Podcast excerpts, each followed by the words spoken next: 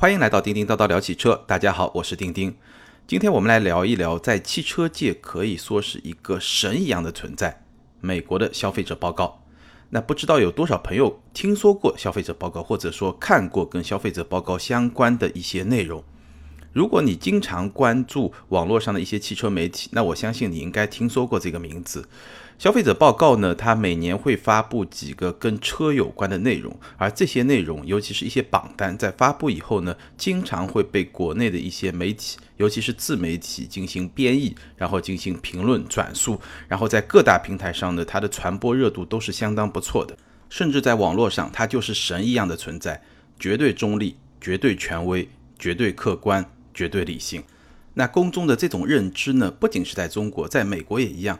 不知道朋友们还记不记得，当年苹果 iPhone 四刚刚发布，因为天线问题导致这个信号不是特别理想，那这种情况呢就被消费者报告呢抨击了。然后乔布斯看到了这份报告以后呢，就勃然大怒，冲他的那个公关负责人呢就发了一通火。但最后发现呢，他无论如何都没有办法让消费者报告撤回自己的评价。那最后呢，也只能是不了了之，然后去改进产品，解决了这么一个问题。所以消费者报告不仅在中国，包括在美国，都是一个以中立、客观、专业、权威这么一种形象来出现的这么一份媒体。甚至它不是一份媒体，而是一份报告，一份由权威机构发布的报告。那今天呢，我们就来聊一聊，为什么消费者报告会成为一种神一样的存在，以及它发布的那些报告。但我主要聊的是跟汽车有关的报告，对我们实际的选车、购车有什么样的指导意义？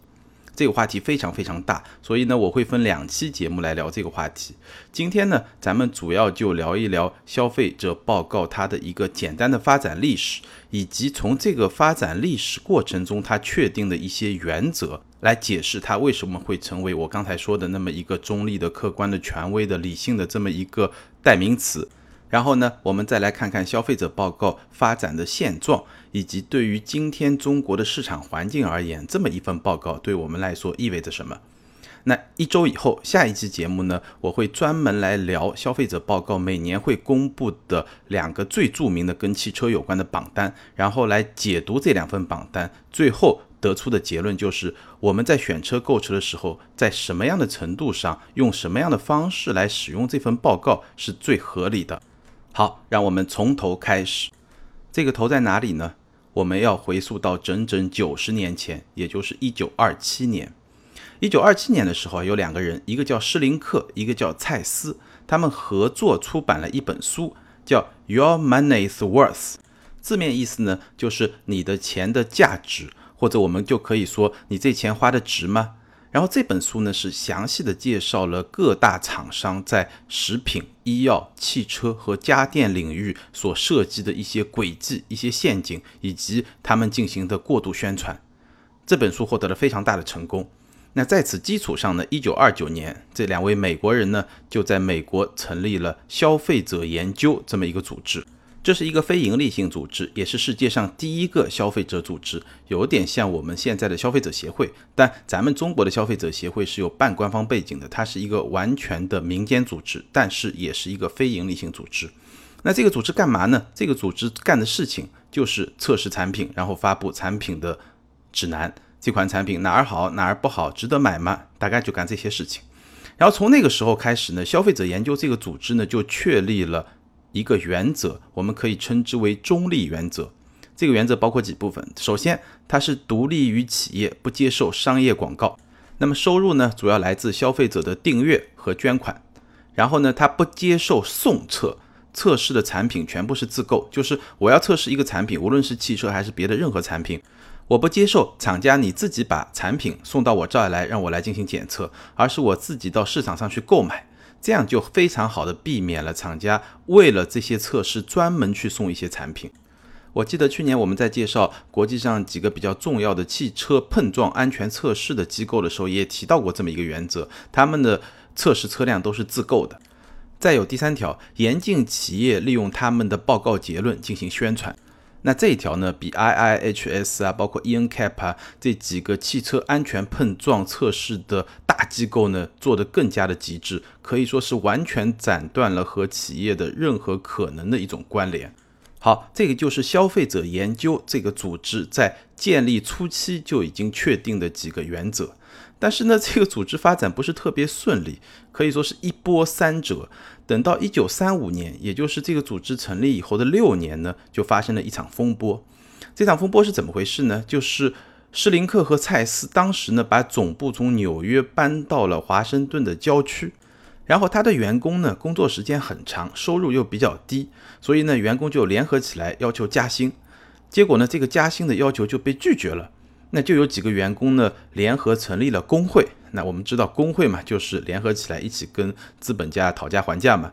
但工会成立的那个几个人呢，马上就被开除了。那么这个行动呢，就遭到了更多员工的抗议。结果呢，这个抗议又招来了打击报复。事情发展到这个时候呢，就变得非常的有趣了，因为我们看到这家机构、这家组织它成立的初衷就是为了去保护消费者的权益，但是呢，这两个老板好像自己对自己的员工的权益呢都是非常的不在乎，于是到第二年呢，他的几个主要的员工就自立门户，成立了消费者联盟。那刚才说的组织叫消费者研究，这个新的联盟呢叫消费者联盟。同一年，也就是一九三六年呢，消费者联盟报告就诞生了。那这份消费者联盟报告呢，也就是今天的消费者报告的前身。在六年之后，也就是一九四二年呢，消费者联盟报告正式改名为消费者报告。那消费者联盟报告一诞生的时候呢，其实处境是非常的艰难。首先是受到了同行的抵制。有六十多种出版物拒绝刊登消费者联盟报告的募捐广告，那这个也很容易理解啊，因为这个消费者联盟报告或者今天的消费者报告，它是完全站在消费者的立场上来说话的。那那些媒体、那些刊物，其实更多是站在广告主的立场上来进行一个表态，这么一个姿态，所以会打击它也很正常。然后呢，这个消费者联盟报告呢，又被指控给整个经济体系和广告组织抹黑。因为他经常站在消费者的立场上去揭发一些广告的过度宣传，以及一些企业产品不是特别好的那些方面，所以就受到了这样的指控。与此同时，消费者研究，也就是他的那个母公司呢，还指控他为共产主义组织和颠覆性组织，这个指控就非常的厉害了。所以他一开始的成长是非常不容易的。那由于资金短缺呢，早期的消费者报告只能评测像牛奶啊、丝袜啊、热水瓶啊、收音机啊这样非常便宜的商品，因为它的所有评测的商品都是自己买的嘛，所以它基本上是在一种非常挣扎的状态中进行发展。直到二战结束之后，消费者报告才迎来了发展的一个大的契机。那也很容易理解，因为战后嘛，这个经济开始复苏，人们开始买买买，对吧？就跟今天的中国一样，买买买，所以消费者报告呢就迎来了大发展。到一九四六年的时候，它的订阅量就达到了十万。到一九五零年的时候呢，就达到了四十万。那我刚刚也已经说了，消费者报告测试的可不仅仅是汽车啊，它是所有的消费品，理论上它都进行测试。当然了，跟消费者息息相关的一些常用的日用品就会测试的更多。我们刚刚也说了，像牛奶啊、收音机啊这些，它都是进行测试的。然后到一九五四年呢，消费者报告就从纽约搬到了纽约州的福农山，扩大了实验室，添置了新的测试设备。并且从这个时候开始，它真的是有点像我们现在的消费者保护协会，它开始更多的介入消费者相关的事务。一九五零年代末呢，它开始向其他的消费者组织援助，并致力于领导世界范围内的消费者运动，协助成立了国际消费者联盟，也就是今天的国际消费者协会。所以这段时间我们看到，它一面在不断的生产自己的内容，另一面它就是在推动整个消费者运动的往前发展。在这个过程中呢，消费者报告干了几件大事儿，因为我们知道，你真的是要去推动消费者运动，促使消费者的觉醒，对吧？你就要干几件大事儿，声响大的，全国人民都能听得到、看得到的，那你的影响力就上去了。那消费者报告呢，在一九五零年代末开始呢，就干了几件大事，正是这几件大事直接的帮他建立了巨大的影响力。第一件大事呢，是针对当时非常严峻的。战略形势，也就是美苏争霸，然后大量的核试验，在一九五零年代末、一九六零年代初呢，消费者报告进行了几项关于核试验对日常饮食影响的研究，比如一九五九年对牛奶的调查。那这些研究呢，促使美国政府加强对核辐射灰尘的监测，并且赢得了公众对禁止核试验条约的支持。在整个冷战期间啊，很多读者是非常信任消费者报告，一直请求他们发布核辐射避难所指南。但是因为这个中间的因素太过复杂，变量太多，所以呢，消费者报告最终是没有去做这么一个评测。第二件大事呢，是针对一个巨无霸，也就是烟草行业。一九五三到一九六四年，消费者报告不断的探讨吸烟的危害，揭露烟草行业设计的那些诡计。在一九六三年的时候，出版了《消费者联盟关于吸烟与公共利益的报告》。到一九六四年的时候呢，美国卫生总署出台了《吸烟与健康》，其中就大量的引用了消费者报告。第三件大事呢是关于安全性的，好像跟我们现在所处的环境非常相似啊。一九七二年，正是在消费者报告的推动下，美国通过了《消费者产品安全法》，并且成立了美国消费者安全委员会。所以在那些年啊，水污染啊、旅游啊、健康啊，包括后来的电视啊、电脑啊，所有这些产品都是消费者报告非常关注的领域，而这些产品恰恰是跟消费者的利益息息相关的产品。所以这些研究、这些报告就帮助消费者报告建立了非常正面而巨大的影响力。到二零零八年的时候，消费者报告达到了订阅量的巅峰。当时的全美的订阅量是八百万份，到二零一六年，也就是去年，订阅量是七百万份，其中包括三百八十万份杂志和三百二十万份网站的订单。那汽车呢，一直是消费者报告非常关注的一个领域。早在一九六二年呢，消费者报告就发布了第一份汽车保险报告，来推动车险的改革。一九六二年还发生了另外一件非常重要的事情，有一个叫 Ralph Nader。这么一个美国人呢，出版了一本书，叫《Unsafe at Any Speed》，翻译成中文呢，就是在任何速度下都是不安全的。这个纳德在出版这本书以后呢，就受邀成为了消费者报告的董事，加盟了消费者报告。那这个纳德是何许人也啊？这个纳德还真是一个大人物。首先呢，他是一个学霸，他先是拿了普林斯顿的文学学位，又拿了哈佛大学的法学学位。然后呢，他就特别关注跟消费者利益和安全相关的一些问题。我刚刚提到的那本书，在任何速度下都是不安全的。这本书什么意思呢？就是这个纳德啊，他改变了人们的一个看法。在此之前，人们都认为车祸在美国非常寻常，因为美国是一个车轮上的国家，车祸非常多。大家都认为造成车祸的原因主要是司机。开的不小心，或者车技太差，或者说太鲁莽，造成了车祸，结果车毁人亡。但是这个纳德提出了一个概念，他认为造成车祸的一个非常重要的原因是汽车在设计的时候没有达到安全性的要求。那今天当然我们都非常能够认可这么一个观点，现在这个观点可以说已经深入人心了。但是在纳德写那本书的时候，一九六二年，其实汽车业是没有这么一个普遍的认知的。或者更确切的说，其实汽车业的少数那么几个大佬们是有这么一个认知的，但是出于成本的考虑，他们是不愿意去提高汽车设计的安全性的。那纳德的这本书呢，就把汽车业推上了风口浪尖。纳德尤其是批评了通用的一款车叫 Cowell，认为这款车后悬架的设计非常的不好，经常会导致车辆的失控，车毁人亡。那通用对于这件事情就非常恼火，恼火到什么程度呢？他们雇佣了私人侦探，专门就跟着纳德，想要去寻找他行为不检点的一些证据，甚至使用了美人计。结果呢，偷鸡不成蚀把米，通用的这种做法被媒体曝光了，然后呢，就引起了轩然大波。美国国会呢，组织了专门的听证委员会，把通用的老大叫去臭骂了一通。而纳德呢，一夜成名，就像我们今天一样，因为这件事情一下子就成了网红。他成为网红以后呢，那本书包括他在汽车安全这方面的主张呢，就广为的流传。在他的推动下，到一九六六年，全美高速公路和交通安全管理局成立。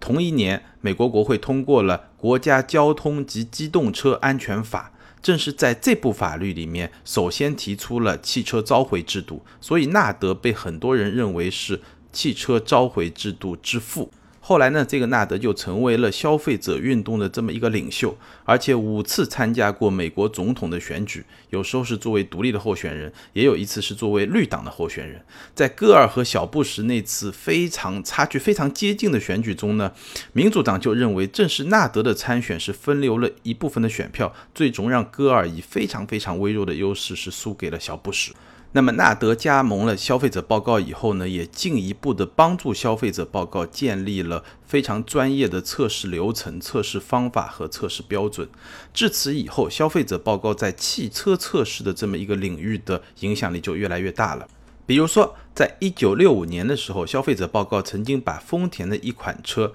Corona 评为特别适合长途驾驶。到一九七五年的时候，这辆 Corona 呢就成为美国市场销量最大的进口车。一九七二年的时候呢，消费者报告第一次测试了儿童安全座椅，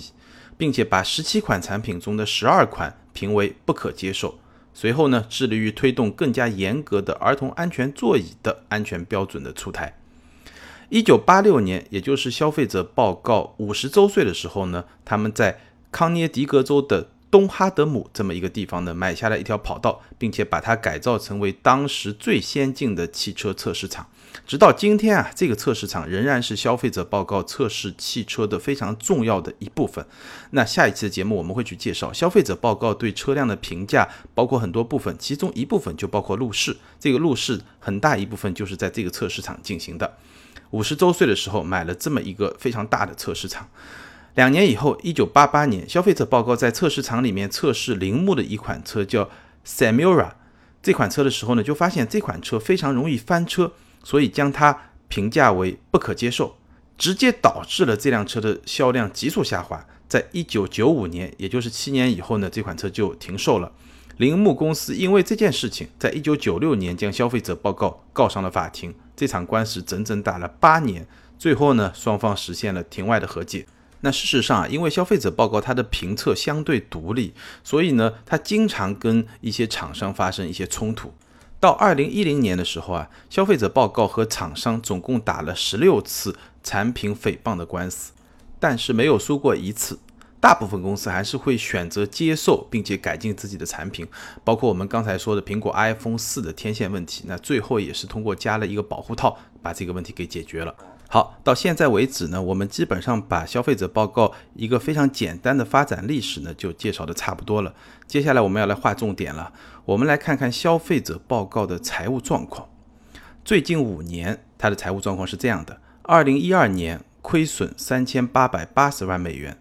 二零一三年盈利五千八百六十万美元，二零一四年盈利四千六百八十万美元。二零一五年盈利三百四十万美元，去年二零一六年亏损两千七百三十万美元。哎，这就非常有意思。我们看到它有时候盈利，有时候亏损。盈利最多的时候达到近六千万美元，亏损最多的时候也要近四千万美元。包括去年也亏了差不多小三千万美元。你会发现它的起伏很大。然后更加有意思的呢，是我在分析它最近五年的这个财报的时候，发现一个现象，就是它的运营收入啊。大体等于运营支出。消费者报告的运营收入呢非常简单，也就是卖杂志或者卖线上的会员，因为这些报告都是收费的。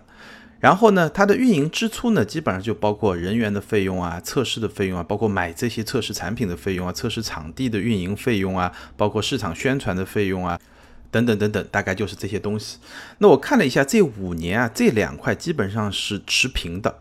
那出现。亏损几千万元或者盈利几千万元，主要来自什么呢？主要来自于非运营收入，这个就非常有意思啊。那非运营收入，根据他的解释呢，主要包括长期股权投资和捐款。那我确实非常好奇啊，我不知道他长期股权投资了呃哪些公司，会造成这么明显的一个剧烈的波动，有时候赚的还挺好，有时候又亏的比较明显。但无论如何啊，作为一家非盈利性的组织，基本上主营业务的收入和主营业务的支出打平，这个状况呢还算是比较理想，说明它还是能够维系下去的。那为什么这一点特别重要呢？因为我们说了，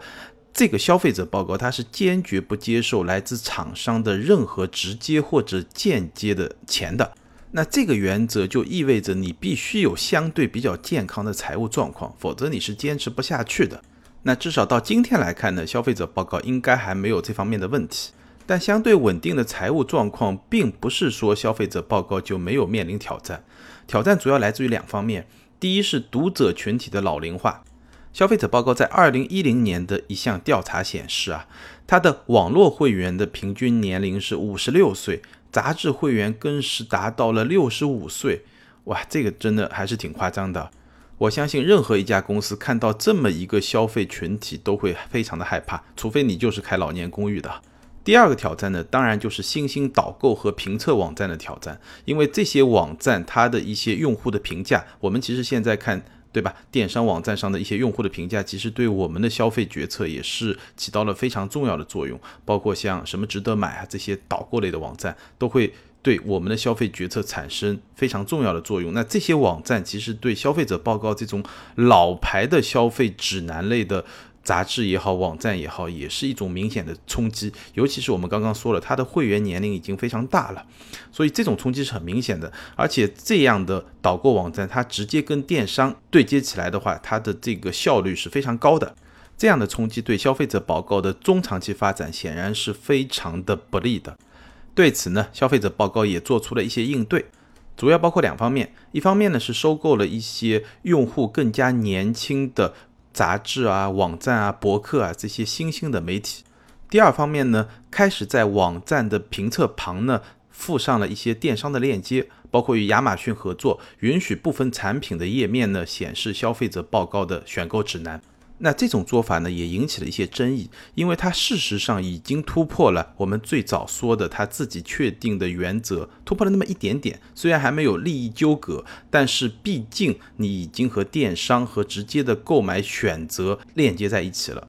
不过，基于消费者报告那么几十年来非常好的声誉呢，基本上这种联系还不会影响到公众对于它中立性、客观性的一种评价和认知。说到这里呢，你大概就能够理解为什么消费者报告的一些内容，尤其是跟汽车相关的一些内容，被引进到中国的网络这么一个内容的环境里以后呢，大家会这么去在乎它，或者这么去重视它，然后呢，会激起很多的讨论。我想最重要的原因是消费者报告它在整个机制上确保了自己能够保持绝对的中立。当然了，绝对是没有的，但至少它在这个机制上能够保持一个相对或者说非常高程度的这么一个中立，而这种中立的状态，这种基于中立的状态达到的一种相对客观的状态，在中国市场上是非常稀缺的。不仅仅是媒体了，也包括像我们之前说过的汽车安全碰撞这些测试中心，其实在中国都没有办法在体制上保持一种相对中立的状态。所以，这种中立的资源，这种可信度的资源是非常稀缺的。所谓物以稀为贵，所以消费报告的某些内容进入中国以后，才会得到特别的重视和非常热烈的讨论。其实最近几年啊，我也一直听到风声，有人想把消费者报告引入中国，把他的那一套评价方式和评价体系引入中国。但是就我个人而言啊，我觉得这个可能性非常非常的小。怎么说呢？几点来分析一下。首先，从大环境上来说，中国社会或者说中国消费者当然是需要这么一份报告的，因为我们现在的这种消费时代和美国在二战以后的这么一个消费至上的一个时代是非常接近的。消费者确实需要这么一个机构来跟厂商啊、来跟广告商啊进行博弈。但是话说回来呢，消费者报告这么一个机构、这么一个组织，它的声誉、它的信用是需要非常长、非常长的时间来建立的。而中国社会现在发展太快，你真的想要让某一个机构、某一个组织来花几十年的时间来建立自己的声誉，我觉得还是挺难的。这是一个小而美的组织，而中国现在的商业环境就不是一个能够诞生这样的小而美的组织的这么一个商业环境。中国的非营利组织这些年当然发展的比较快，但还是非常的不成熟，暴露出来的问题也很多。这一点我们就不展开去说了。第二，更重要的是电商时代的挑战。其实，消费者报告，美国的消费者报告，它也遇到了电商时代的挑战。电商时代，我们要建立对一款产品的评价，其实有很多不一样的方式。比如说，我可以把用户的大数据作为一种评价商品的一种方式。那这些用户本身就都是这些产品的用户，它这个数据的来源其实比传统消费者报告它发出去的，比如说哪怕几十万份调研报告，可能都要数据量更大。也就是说，在大数据时代，我们更有可能是找到一种新的基于科技的手段和方法来完成消费者报告他想要完成的这么一项工作，他的使命。找到新方法的可能性，我觉得是要远远大于通过几十年的时间来重新积累声誉，来重走消费者报告的老路。第三点呢，在中国。时代不同，商业模式不同，尤其是为消费内容付费很难。中国的消费者，尤其是最近几年互联网起来以后，我们传统你还会习惯去买本杂志，现在你可能从头到尾就用手机。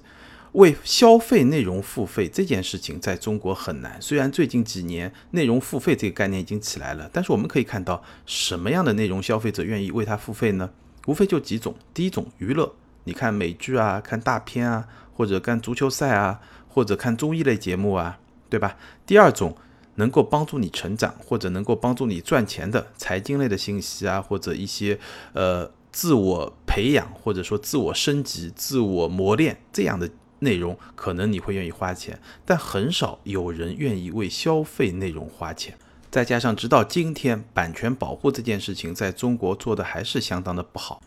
可能像电影啊、电视剧啊这样内容的形式，版权保护已经做得越来越好了。但是你说几张图片、几篇文章这样的内容，其实中国的版权保护的现状和几年前并没有本质的区别。